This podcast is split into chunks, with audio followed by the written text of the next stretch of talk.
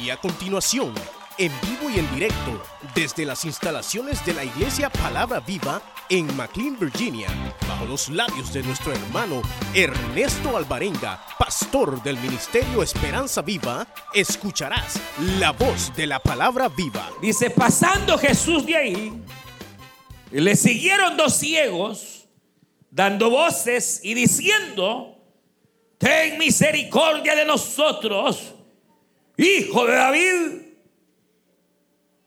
Y llegado a la casa, vinieron a él los ciegos y Jesús les dijo, ¿creéis que puedo hacer esto? Y ellos dijeron, sí, Señor. Entonces les tocó los ojos diciendo, conforme a vuestra fe os ha hecho. Y los ojos de ellos fueron abiertos y Jesús les encargó rigurosamente diciendo, mirad que nadie lo sepa, pero salidos ellos, divulgaron la fama de él por toda aquella tierra. Amén. Vamos a orar y cierren sus ojos y oramos y le decimos al Señor, buen Dios y Padre nuestro que estás en los cielos, te damos gracias. Porque tú nos permites venir delante de tu presencia, Dios bendito. Nos has permitido llegar esta mañana para poder recibir tu palabra. Padre, bendice a cada hermana, a cada hermano, al amigo, Señor, al oyente en esta hora. Queremos rogarte, Dios mío, que a través de tu palabra puedas alentar nuestras almas y nuestras vidas. En el nombre de Jesús de Nazaret, por quien te damos gracias, Señor. Quita todo estorbo en nuestras mentes. Todo pensamiento contrario a tu palabra, quítalo. Para que, Señor, nuestras mentes sean despejadas. Y tú puedas hablar con libertad a nuestros corazones, a nuestras mentes, Señor, y a nuestras almas. En el nombre de Cristo lo rogamos. Pedimos también, Señor, por la vida de Vicente, Padre amado por la vida, Señor, de Byron Orellana, Señor, quien está perdido en el desierto.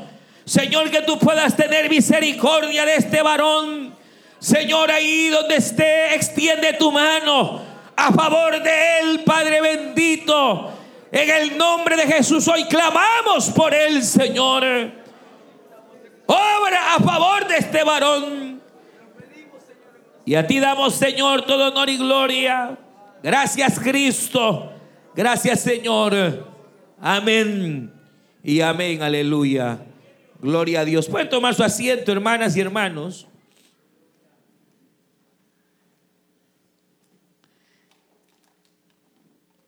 Y esta mañana hemos, hemos leído estas, estos versículos de la Escritura que eh, encierran o nos habla de uno de los de los muchos milagros que el Señor eh, Jesucristo realizara, usted sabe que el Señor en su ministerio terrenal, eh, parte de ese ministerio, Él lo dedicó a traer sanidad a, a los enfermos. Y dentro de cuántos milagros que el Señor hizo está este, que probablemente sea uno de los milagros menos eh, predicados y menos comentados. Y lo digo así porque realmente lo que aquí ocurre es una cosa muy extraña, que el Señor no acostumbraba a hacer. La Biblia dice que el Señor pasando, probablemente por Capernaum, porque se menciona la casa del Señor y según San Marcos, el Señor tenía su casa en Capernaum. Y entonces eh, Dice que pasando el Señor por el camino, los ciegos empiezan a pedirle al Señor eh, sanidad, comienzan a exclamarle y a decirle, Hijo David, ten misericordia de nuestras vidas, Hijo David, ten misericordia, pero el Señor los ignora. Eso es lo que aquí ocurre, el Señor se hace el sordo, Él no les escucha, él sigue de largo hasta llegar, hermanos, a su casa. Y resulta que llegando el Señor a su casa, quizás imaginemos, poco cansado, llega eh, tal vez a, a, a, la mesa, cuando de pronto estos dos mismos ciegos se le meten a la casa. Eso es que ahí está. O sea que el Señor entrando a la casa, quizás buscando un poco de tranquilidad, estos ciegos vienen y se metieron a la casa pidiéndole, Señor, Jesús, hijo de David, ten misericordia de nosotros. Y entonces dice que el Señor les dice esta, les pregunta, ¿ustedes creen que yo puedo hacerlo? Y ellos inmediatamente le dijeron, sí, creemos. ¿Y cómo no, hermano? Si lo habían seguido saber cuántas cuadras. Se le habían ido a meter a la casa, hermano. Habían eh, eh, eh, que, junto probablemente a personas que obviamente les ayudaban, llegaron, hermanos, hasta, hasta dentro de aquella casa. Y el Señor viene y entonces les concede la sanidad. Ahora, les digo que es extraño porque usted sabe que el Señor, por lo general, respondía de inmediato ante las peticiones que las personas hacían en torno a la sanidad. Si llegaba el leproso, los tocaba. Si llegaba, hermanos, alguien con espíritu inmundo, inmediatamente lo reprendía. Pero en este caso, el Señor eh, hace, hace caso omiso de aquella petición. El Señor parece callarse eh, eh, o, pasar de largo hasta llegar al lugar donde iba. Pero estos son los que van detrás hasta poder alcanzarlo. Ahora, me llama la atención porque realmente eh, lo que el Señor estaba pretendiendo hacer en ellos era generar una fe verdadera, una fe genuina. Usted sabe que cuando hablamos obviamente de fe, de creer, eh, hay, diferentes niveles de fe, hay diferentes niveles, hermanos, de, poder creer. Eh, Nivel, hay niveles humanos, la gente común cree, hay gente que tiene fe, ponen, le ponen fe a cualquier cosa, eh, ponen fe eh, en el dinero, ponen la fe en el negocio, ponen la fe eh, en, el, en el equipo de fútbol, ponen en cualquier tontera, ponen la fe. Pero es una fe humana, una fe intelectual que obviamente no llevará a, desatar eh, eh, un milagro real de parte del Señor. La misma escritura, usted sabe, Santiago dice que los demonios creen y hasta tiemblan ante el nombre de Jesús, pero no son salvos. No puede la fe que los demonios tienen, porque ellos saben quién es Jesucristo, saben quién es el Hijo de Dios pero esa fe no les saca de su miserable condición, no les transforma de dejar de ser demonios. No, no, no, no, no, no es, no es capaz. Entonces, obviamente, hermanos, hay eh, diferentes tipos de fe. El Señor eh, eh, busca la manera de generar en nosotros, en el ser humano, fe que en verdad pueda trascender las circunstancias y está la fe que salva, la fe que nos hace salvos, que esa fe no viene del corazón humano, usted lo sabe, esa fe viene del cielo, solo Dios la puede dar, es un regalo, es un don. E, esa fe que lo lleva a uno a creer en el Señor como Salvador de su vida, esa fe solo, solo el Señor la puede dar por gracia, dice Pablo eh, en su carta a los Efesios, por gracia sois salvos. No por obra, sino por gracia. Pero dice literalmente el, apóstol Pablo, somos salvos por la gracia, por, por, por fe. Somos salvos por la gracia. Somos salvos por la gracia, pero por medio de la fe. Somos salvos por gracia y el medio es la fe. Y esta fe no es de ustedes, sino que fue un regalo que vino del cielo y que nos llevó a creer al Señor como Salvador, a, verle como, como el Redentor. Eh, eh, eh, es la fe, obviamente, que salva. Está, hermanos, la fe que viene a través de ver señales. Usted sabe que mucha gente ha creído en el Señor por medio de señales. Es, más, la misma escritura eh, enfoca que, por ejemplo, eh, el que no cree a las palabras creerá tal vez por medio de las señales. Y que las señales o los milagros son dados precisamente para, para creer. Viene, viene, Dios pone la fe y los milagros pueden ayudar a que la fe crezca. ¿Saben, ¿Saben cómo es? Para que, para que veamos. ¿Se acuerdan de los dos ladrones que estaban con el Señor? ¿Se acuerdan de los dos ladrones? Que uno dice un ladrón bueno y el otro mal. Los dos eran mañosos, hermano. Los dos eran ladrones, los dos eran, eh, para llegar a ser clavados en la cruz, eh, eh, deberían de haber cometido varios crímenes terribles, porque en aquella época la pena máxima era la pena de la cruz. Y entonces, este, por ejemplo, Mateo, Mateo dice que el Señor fue puesto en la cruz del Calvario, pusiéronle dos ladrones, uno a la derecha y a la izquierda. Pero Mateo dice, y ambos,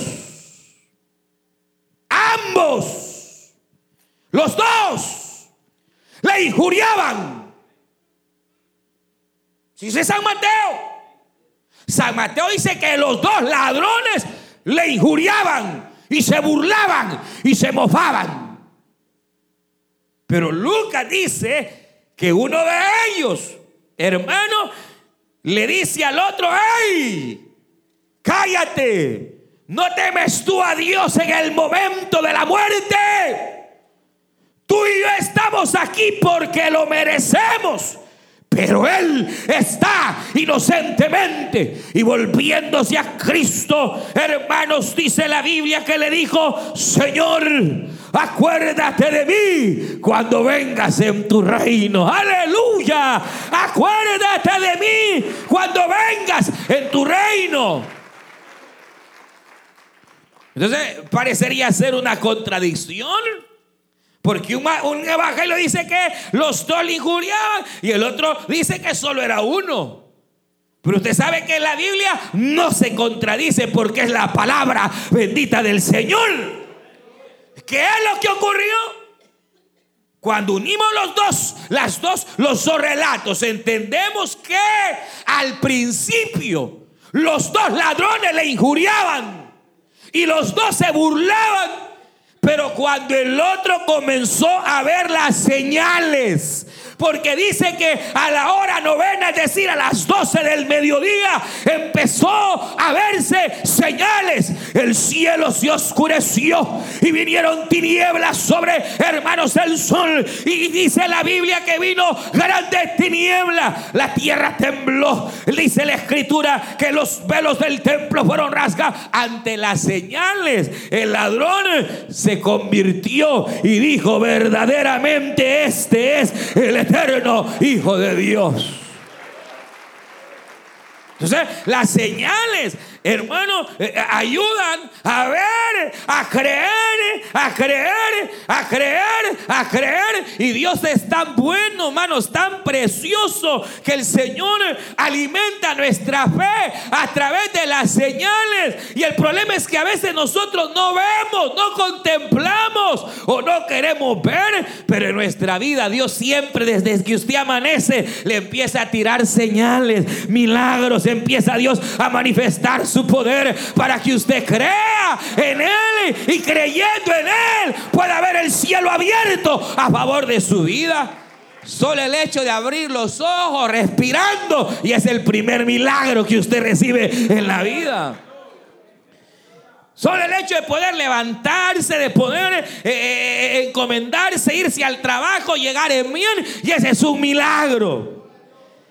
Hermano, el Señor es tan precioso que, Él busca alimentar nuestra fe, busca que nuestra fe vaya, vaya creciendo. Como se acuerdan en los días de aquel, de aquel rey, hermano Ezequías, que, que se enferma y enferma de muerte. Y entonces manda a llamar al profeta.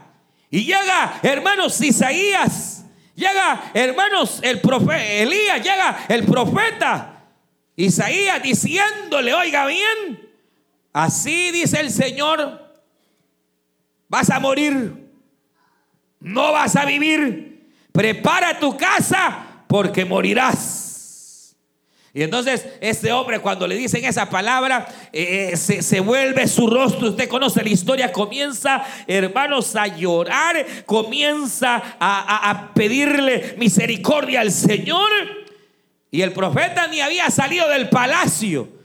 Cuando dice la Biblia que vino palabra de Jehová a Isaías y, le, y, le, devuelve y le dice, regrésate y dile, así ha dicho Jehová, no morirás sino que vivirás. Aleluya. Y se te añadirá vida. Y entonces viene, viene, viene, viene, viene Ezequías y le dice, pero qué señal habrá de que no me estás mintiendo. Mire, ya, ya ahí era para que Dios le mandara un rayo y lo cocinara de una vez. Porque ya había venido la palabra profética. Ya había venido la palabra, hermano. Y mire, a veces uno, uno, uno, uno pierde bendiciones por no creer a la palabra profética. A veces viene el Señor y le habla por profecía uno y uno ignora la profecía, no cree y a veces pierde, hermano. Viene, viene este hombre, hermanos, y, y le dice, ¿qué señal habrá? Y entonces viene y, le dice el profeta, ¿qué es lo usual que ocurra? Que el sol a medida va avanzando, la sombra eh, retroceda. Claro, eso es lo que ocurre. Pues va a ocurrir al revés. Y para que tú veas, ocurrirá lo contrario. Y viene Dios, hermanos, en su misericordia y le concede ver ahí en la cama todavía, viendo que el sol tenía que retroceder o hacer lo que tenía, hace lo contrario. Y la sombra, hermano, eh, viene. Eh, eh, y, se, no recuerdo si se atrasó, se adelantó unos grados, pero la cuestión es que ocurre el milagro. Hermano, dígame, ¿qué tenía Dios? Que, que, cumplirle ese, e, esa señal. Pero Dios es tan misericordioso, hermano, que le concede esa señal. Él cree y entonces Dios hace, hermanos, el milagro. Dios puede hacernos muchas señales. Y señales a través, hermanos, eh, para, para que creamos eh, eh, en Él. Pero fíjese que la mayoría de personas que han llegado a creer a través de las señales,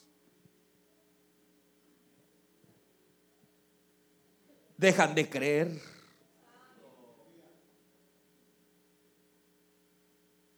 Sí, porque es, es, la fe por señales, e, es una fe que hermano sí puede aumentar y puede eh, hacer que Dios sobre en ese momento. Pero el problema es que la fe genuina, la fe que Dios espera en nosotros, la fe que de verdad nos hará, hermanos, ver no solo hoy, sino mañana y siempre la mano del Señor, es una fe que persevera. Hermano, la fe genuina, la fe verdadera es la fe que persevera. No es, no es la fe que hoy cree y mañana ¡pum! para abajo. Hoy cree y mañana ya no cree. Hoy sí está con todo y mañana está con todos los diablos encima. E, e, e, esa, esa fe no es una fe, hermanos, que realmente Dios, Dios desea porque es esa fe que puede ser eh, muy fluctuante o es una fe que puede ser, como dice Santiago, semejante a, las olas del mar. Que viene, hermano, la gran ola como que va a tumbarse a, medio mundo. Y ya cuando llega a la orilla. Y después se regresa.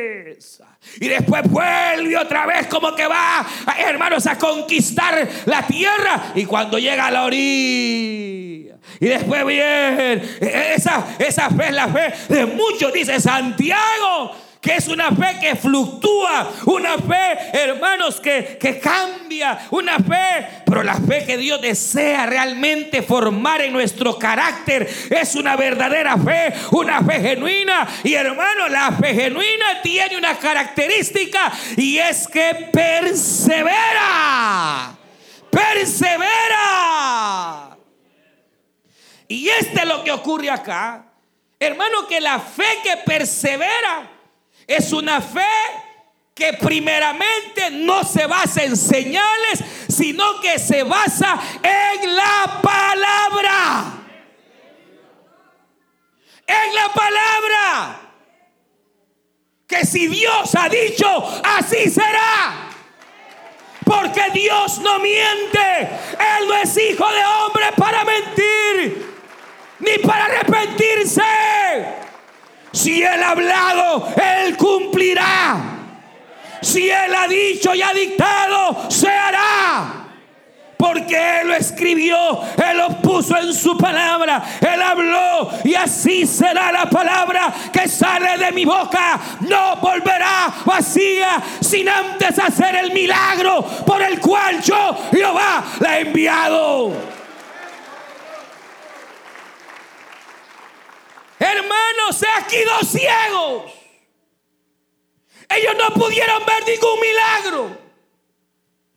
Estaban hundidos en la más oscura de las oscuridades. Jamás contemplaron una liberación. No tuvieron oportunidad de, de, ver a un leproso ser limpio. No podían porque eran ciegos. Pero como ellos dicen, Jesús, hijo de David, como sabían que él era el Hijo de Dios, el Eterno, tenían oídos, tenían orejas y habían oído los hechos de Cristo, pero de igual manera, tal vez en alguna oportunidad habían oído al Señor predicar y ahí andaban quizás siguiendo al Señor y habían oído su palabra, porque para que ellos ahora tuvieran fe, esta fe tuvo que venir por el oír, por el escuchar y el escuchar la palabra del Señor. Por eso, mire, es tan importante, hermano, el oír la palabra de Dios. Porque solo el oír la palabra puede crear en usted y en mí una fe perseverante. La Biblia dice que habiendo ellos oído del Señor, o quizás habiendo escuchado alguno de sus mensajes, oyendo alguna predicación, ellos tenían la seguridad que ese hijo de David los sanaba. Y empiezan y oyen que el Señor, hermanos, iba eh, de camino a su casa, donde era usual que el Señor pasara en Capernaum, saber cuántas veces. Pero ellos ese día, al oír que el Señor venía, empiezan a decirle: Jesús, hijo de David, ten misericordia de nosotros. Pero el Señor pasó de largo. Jesús, hijo de David. Y el Señor siguió caminando.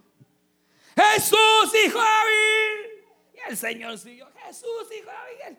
Y entonces, hermano, cualquiera de nosotros se queda ahí postrado. No, no soy yo. No nos quiere. A los ciegos no los quiere el Salvador. Somos muy pobres. Quizás tenemos muchos pecados. Y por eso, no, no, no soy yo. No, mire, hermanos, estos se levantaron de donde estaban y a los que les llevaban les dijeron, y síganlo, a donde quiera que vaya, síganlo, a donde se vaya a meter, síganlo. Y cuando el Señor entra a la casa, Polongón casi le botan la puerta y ahí estaban volviendo a decirle, Jesús, hijo de David, aleluya.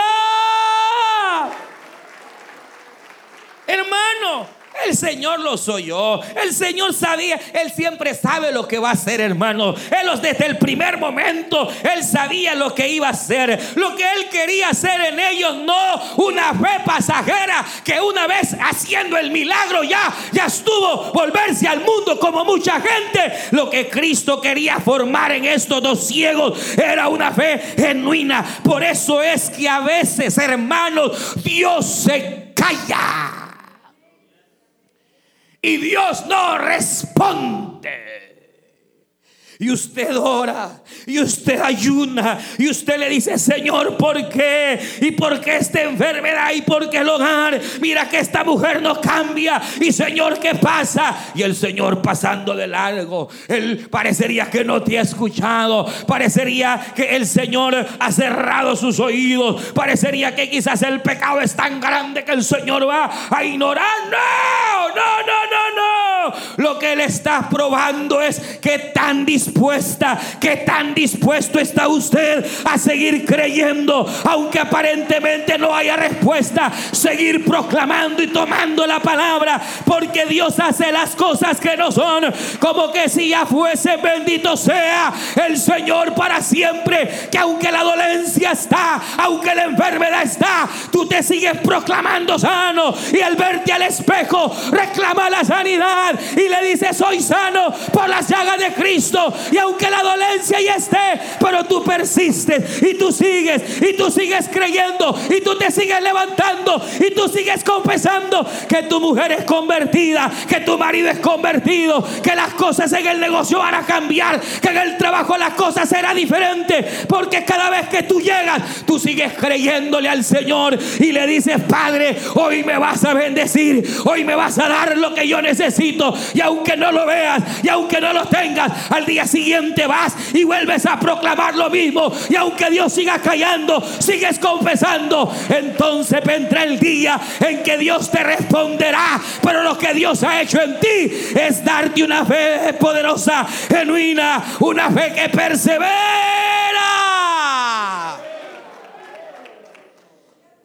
No una fe pasajera. No esa fe que hoy eh, sí, mañana se va por los zapatos. Eh, Por eso es que hay tanta gente que un día estuvo en el Evangelio y hoy ya no están. Porque esa fe cayó en corazones llenos de espinas. Y llenos, eh, eh, hermano, ¿se acuerdan esa parábola? Que el sembrador salió a sembrar y la semilla es la palabra, es la fe, la palabra, la fe, la palabra. La palabra, las promesas de Dios son semillas para nuestra vida. Lo que pasa, el problema no está en la semilla, la semilla es poderosa, la semilla es poderosa. El problema es el corazón de quien recibe la semilla. El corazón puede estar eh, eh, eh, con, con espinos, con abrojos, más si le cae mal el predicador. Más si, si, si, la tiene contra el supervisor o la tiene contra el diácono o contra el predicador o el que, ah, y ese que me va a enseñar a mí. Así yo sé más que ese hermano. Así se supiera cómo en el trabajo. Ojalá se componga el hermano. Pero usted tiene que eliminar toda mentira del diablo, toda cosa en el corazón. Porque cuando Dios envía su palabra y su semilla, el problema no está en el sembrador, el problema no está en la semilla, sino en el corazón del que recibe la palabra, hermano. Uno debe aprender hermano, a preparar el corazón, a quitar eh, eh, las espinas, a quitar el abrojo a, a- su mente, hermano. Debe acostumbrarla a concentrarse.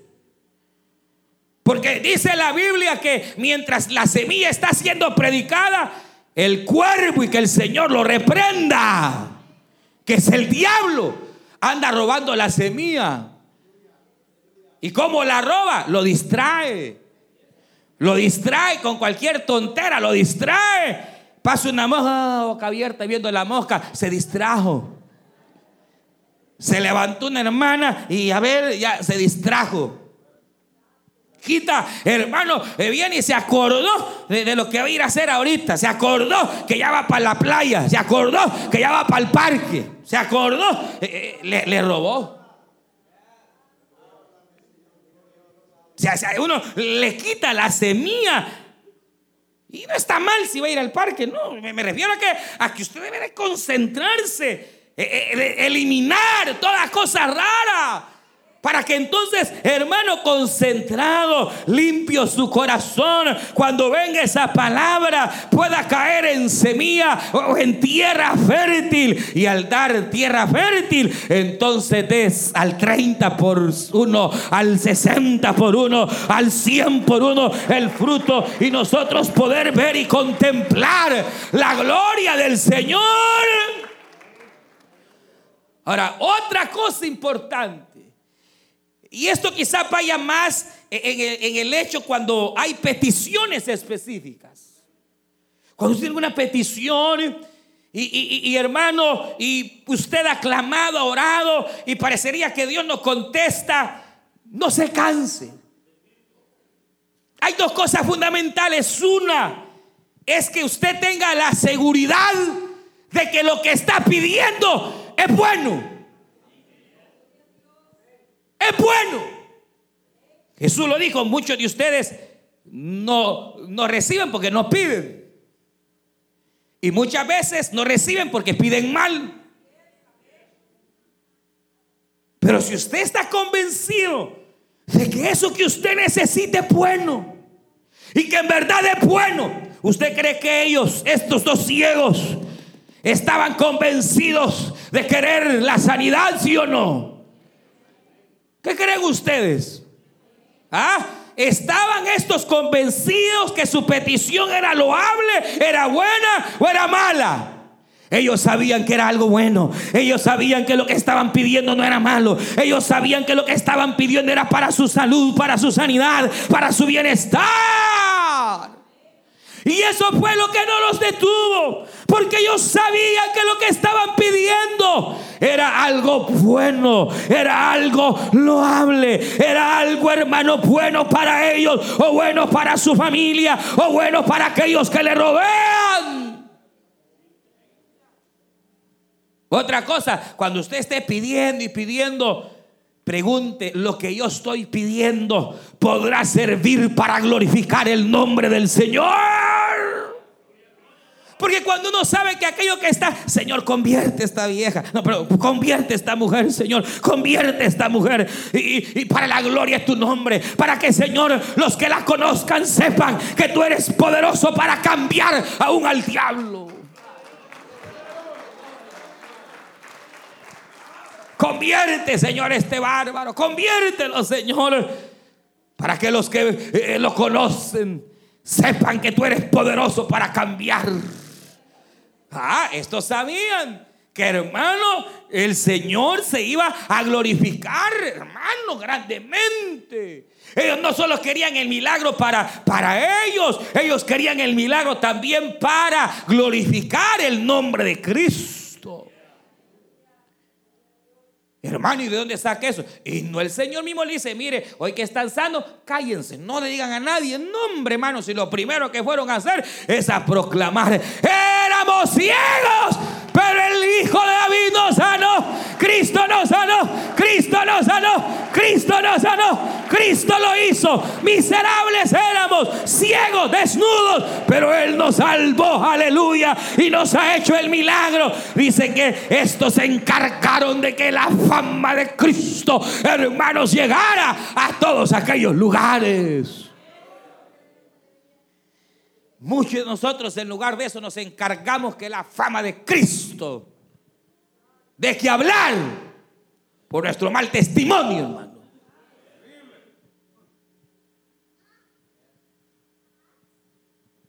Y esto va para los de arriba. Y para los de abajo también.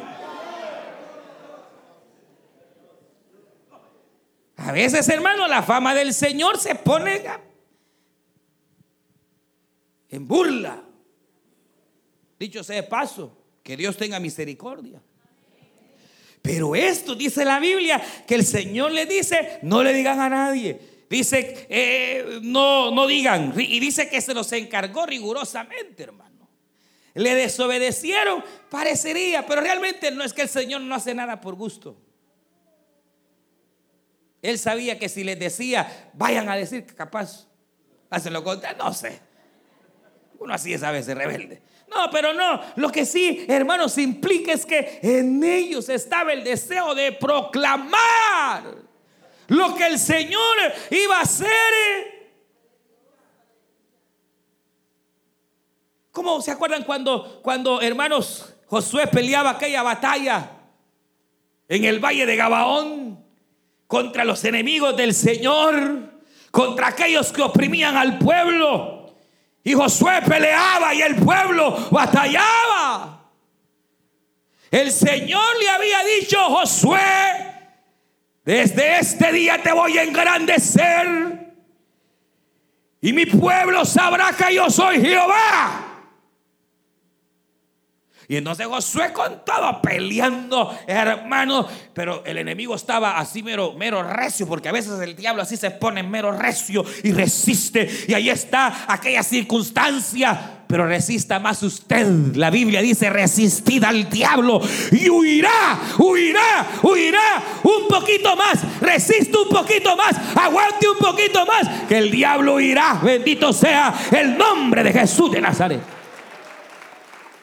Estaba el enemigo que mero resistente. Josué peleando y el pueblo peleando. De repente Josué vio que el sol estaba por declinar. La noche iba a llegar y la batalla se haría más difícil en la noche. Y entonces Josué clamó al sol y le dijo, sol, detente en Gabón. Y el sol se.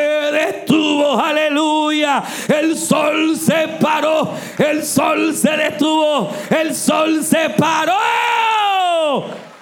Y no hubo día como aquel en el cual Jehová atendiera la voz de un hombre. Ah, porque Josué estaba buscando fama. Porque iba a aparecer su foto en el Facebook. ¿Ah?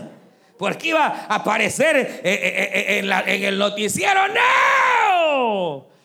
Josué sabía que si el sol se paraba, entonces el pueblo creería en verdad que Jehová es el Dios que hizo los cielos y la tierra. Él no peleaba sus batallas, él peleaba la batalla de Dios, hermano. Y cuando usted compromete al Señor y le dice, Señor, es para la gloria de tu nombre, es para que tu nombre sea glorificado, es para que tu nombre sea exaltado. Lo más seguro es que al igual que estos hermanos, el milagro, la bendición que tanto esperamos, va a venir. Va a llegar. Va a llegar. Porque usted sabe que lo que pide es bueno. Porque usted sabe que lo que está pidiendo va a glorificar el bendito nombre del Hijo de Dios para siempre. Se hicieron predicadores estos ciegos. No podían dejar de callar lo que el Señor había hecho en ellos. La fe, hermanos, verdadera es la que persevera. Puede tener momentos de flaqueza, por supuesto que sí. Puede haber momentos, hermanos, de flaqueza, pero aquel que tiene una fe verdadera, una fe, hermanos, constante, seguirá creyendo. Seguirá adelante. Ay, hermano, pues es que no siento nada. Es que no se trata de sentir, hermano. Hoy estamos acostumbrados, la cultura evangélica de hoy es sentir. Sentir, sentir y mire, eh, ahí busca, mire esos shows que hacen los que cantan, que saltan y, para sentir, para sentir, para sentir y se emocionan y, y de repente caiga el espíritu. ¿Cuál espíritu, hermano? Es la misma gente y la misma emoción de la gente. Porque a veces se cae en ese sentir de, de, de buscar, es que se siente. No, no, no. Estos no sintieron nada, hermano. Se sintieron que Jesús los rechazó, sintieron que Jesús se cayó, sintieron que Jesús no los escuchó, pero siguieron adelante. Imagine usted por la diaconisa o el diácono que le ha pelado mal ojo, ahí anda que a esto Jesús, hermano, Jesús les pasa de largo, pero ellos siguieron. Y siguieron, y siguieron, y siguieron, y siguieron. Hasta que llegó a casa. Se metieron hasta la casa del Señor. ¿Hasta dónde se va a meter usted, hermano? ¿Qué será capaz de hacer usted para seguir pidiendo y seguir perseverando y seguir proclamando la palabra? Porque entonces si usted proclama, si usted, entonces va a empezar a sentir y va a ver la gloria de Dios y va a empezar a sentir la sanidad y va a empezar a ver el cambio y va a empezar a ver el poder y la gloria de Dios. Aquí no se trata de sentir para creer, se trata de creer para sentir, para ver. Y esa fe que persevera, esa es la fe que nos llevará al final, como dijo el apóstol Pablo cuando iba a morir. He peleado la buena batalla, he guardado la fe. ¿Cómo está su fe? ¿Cómo está su fe? Está guardada, bien cuidada. Sigue creyendo a la palabra. Usted escuchó el mensaje restaurador de Jesucristo desde las instalaciones de la iglesia Palabra Viva en McLean, Virginia. Si este mensaje ha sido de bendición para su vida y necesita oración, contáctenos al teléfono 571-633-0469. 571-633-0469. Que Dios le bendiga.